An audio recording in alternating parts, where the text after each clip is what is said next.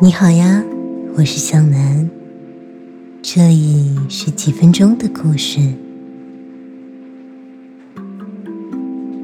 为了徒步难关，主角需要得到魔鬼的三根头发，才能够达成任务。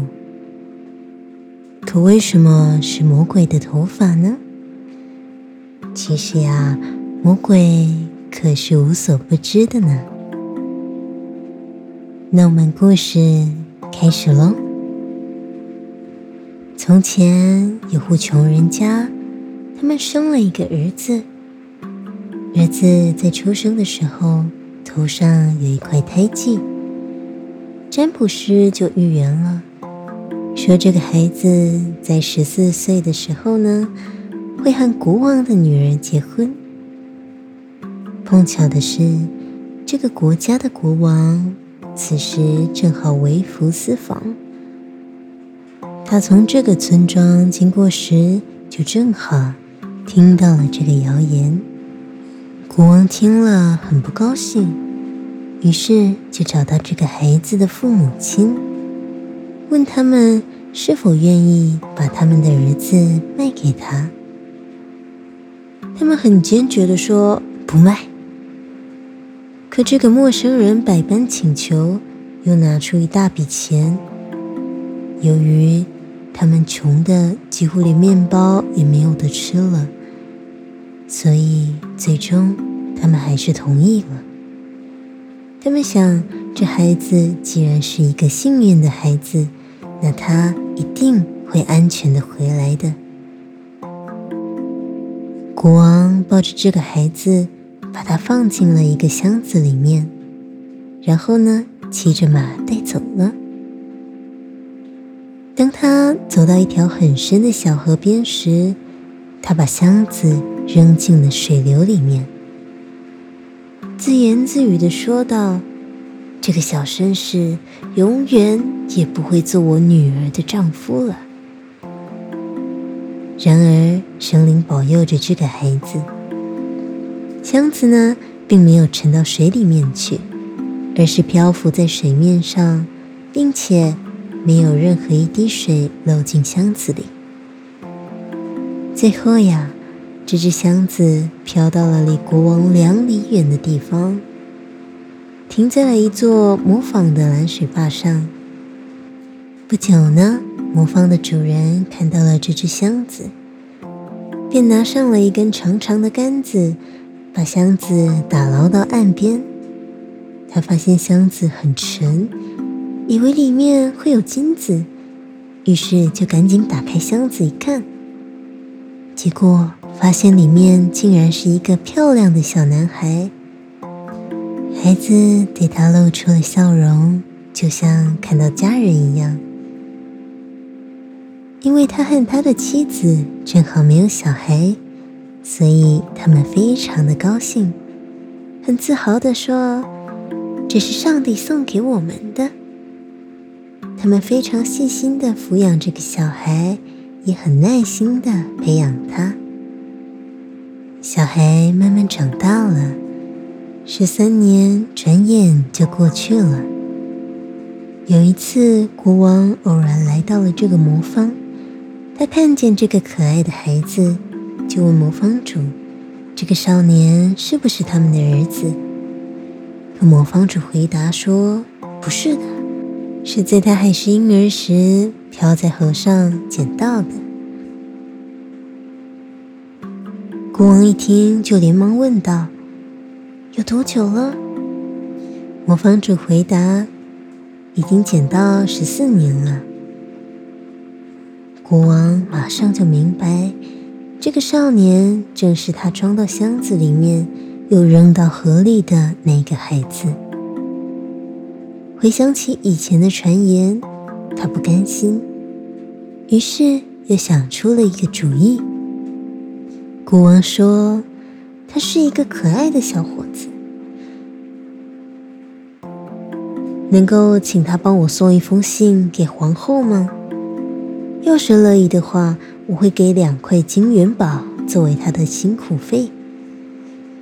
魔方主回答说：“谨遵陛下的吩咐。”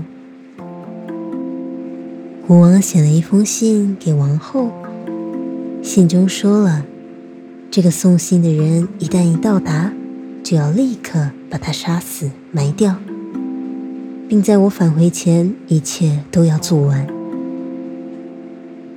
少年就这样带着信出发了，可他却在路上迷失了方向。晚上呀，竟然撞进了一座大森林，他不得不在黑暗中摸索着寻找出路。透过黑夜，他看到不远处有灯火在晃动。循着火光，他来到了一座小村庄，走到了一间屋舍前，房屋里面有一个老太婆。老太婆看到他，很害怕。就说道：“你怎么来到这里了？你要去哪里呀？”少年就回答说：“我要去见王后，要给她送一封信，但是我迷路了，我很想要在这里过夜休息一下。”老太婆回答道：“你太不幸运了，竟然撞进了这个强盗窝。要是那帮强盗回来看到你在这里，”他们会把你给杀死的，可少年却不甚在意，就回答：“管他的，我已经走不动了。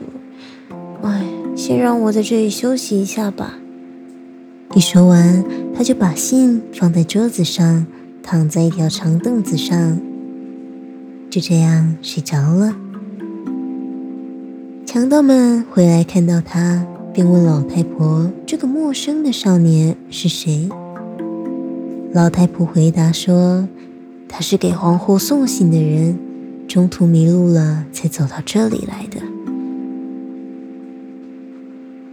强盗们拿起了信封，拆开来一看，就发现里面写的居然是要王后杀掉这一个送信者。不知道是出于同情这个少年，又或者是想要和国王作对，强盗将这封信给撕了，另外又写了一封信，信中呢是要王后在这个少年到达之后，马上让他和公主结婚。第二天，少年继续赶路，他还不知道强盗们已经把信给调换了。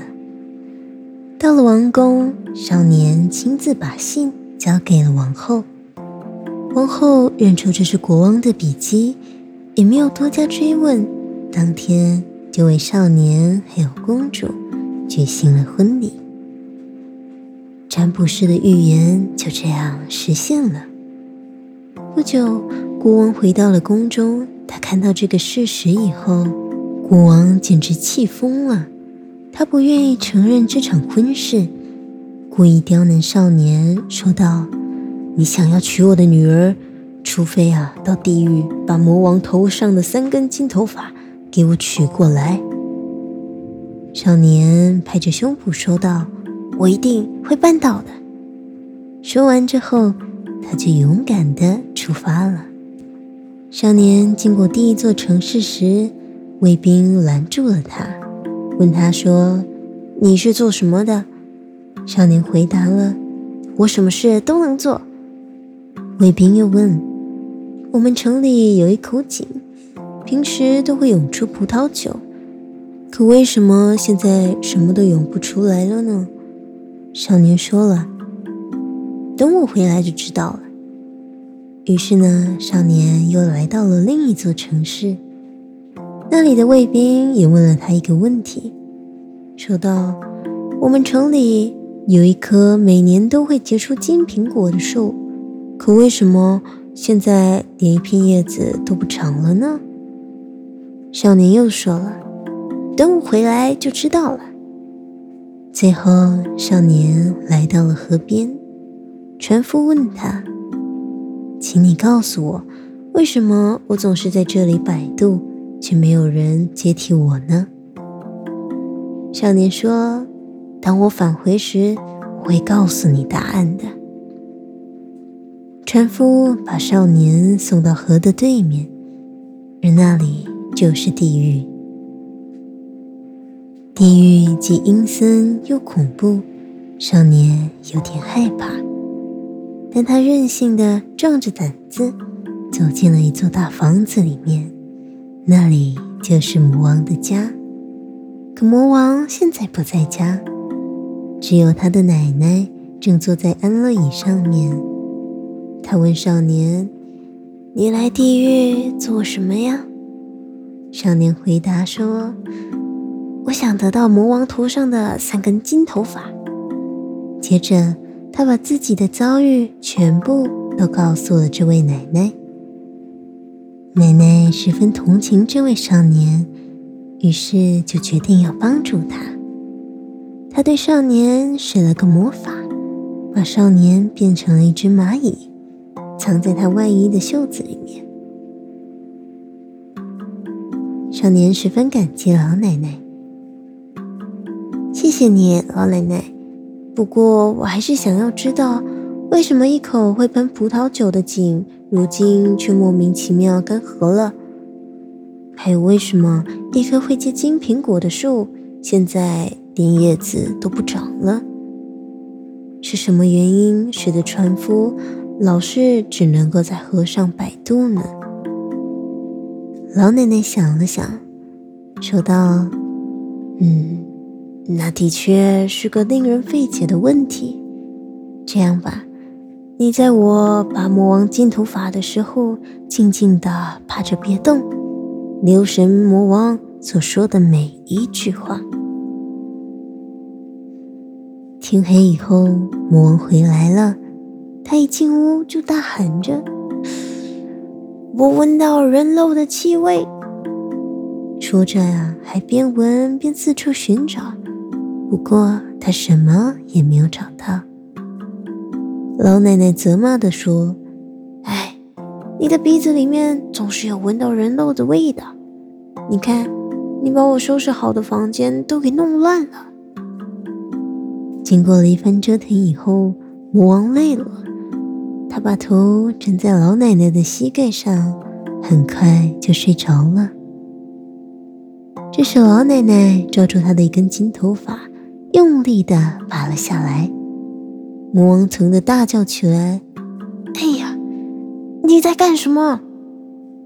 老奶奶回答说：“我做了一个怪梦，不由得抓了你的头发。我梦见了，有个城市的集市上有一口井干涸了，再也没有葡萄酒流了出来。这是为什么呀？”魔王说道：“哎，那是因为井里的一块石头下面藏着一只癞蛤蟆，只要呀把那个癞蛤蟆给打死，葡萄酒又会冒出来的。”说完这个话，魔王又睡着了。老奶奶趁这个机会又拔了他一根金头发，魔王又被惊醒了。气冲冲的大叫起来：“你到底又要干什么？”老奶奶说：“哎呀，我又做了一个怪梦。我梦见有个城市里长着一棵美丽的树，这棵树过去每年都会结金苹果，但现在一片叶子都不长了，这又是为什么呢？”魔王不耐烦的说道。在，在那棵树的根部，有只老鼠在不停的啃咬。只要呀把老鼠给打死，金苹果就会长出来了。接着，他又再一次的睡了过去。确定魔王睡熟了以后，老奶奶又拔下他的第三根金头发。魔王气得跳了起来，可老奶奶不慌不忙的。问他：“我老是做奇怪的梦，我梦见一位船夫似乎命中注定要在一条河上不停来回的为人摆渡，他总是脱不开身。你说这是为什么呢？”魔王没好气的回答：“哎，他真是一个大笨蛋，他只要……”把那个船桨塞到另外一个渡客的手中，那那个渡客不就取代了他的位置来摆渡了吗？老奶奶得到了她想要的东西，不再打扰魔王了。这回啊，魔王终于可以安静的睡到天亮了。等魔王出门以后，老奶奶把蚂蚁变回少年，再把那三根金头发给了他，并叮嘱他要记住那三个问题的答案。少年真诚地向老奶奶道谢，就这样踏上了回王宫的路。少年把魔王教的方法一一交给了船夫和那两座城市的人，作为酬谢，这些人把许多的金银珠宝都送给了少年。回王宫以后，少年把魔王的三根金头发。献给了国王。国王看见少年不仅完成了使命，还带回了无数的财宝，便问他：“这些金银珠宝是在哪里得到的呢？”少年就说了：“我路过了一条河，河的对岸到处都是。”于是呢，在少年的指引下，贪财的国王急急忙忙的。来到了河边，要船夫把他渡过去。船夫马上就把船桨塞到了国王的手中，然后跳上岸走了，留下国王独自在那里摆渡。一直到今天，这个贪婪自私的国王都还在那里做摆渡呢。好啦，故事结束了。按照惯例。无论你那里是白天或者是晚上，都请让我对你说一声晚安，好梦。我们下次再见。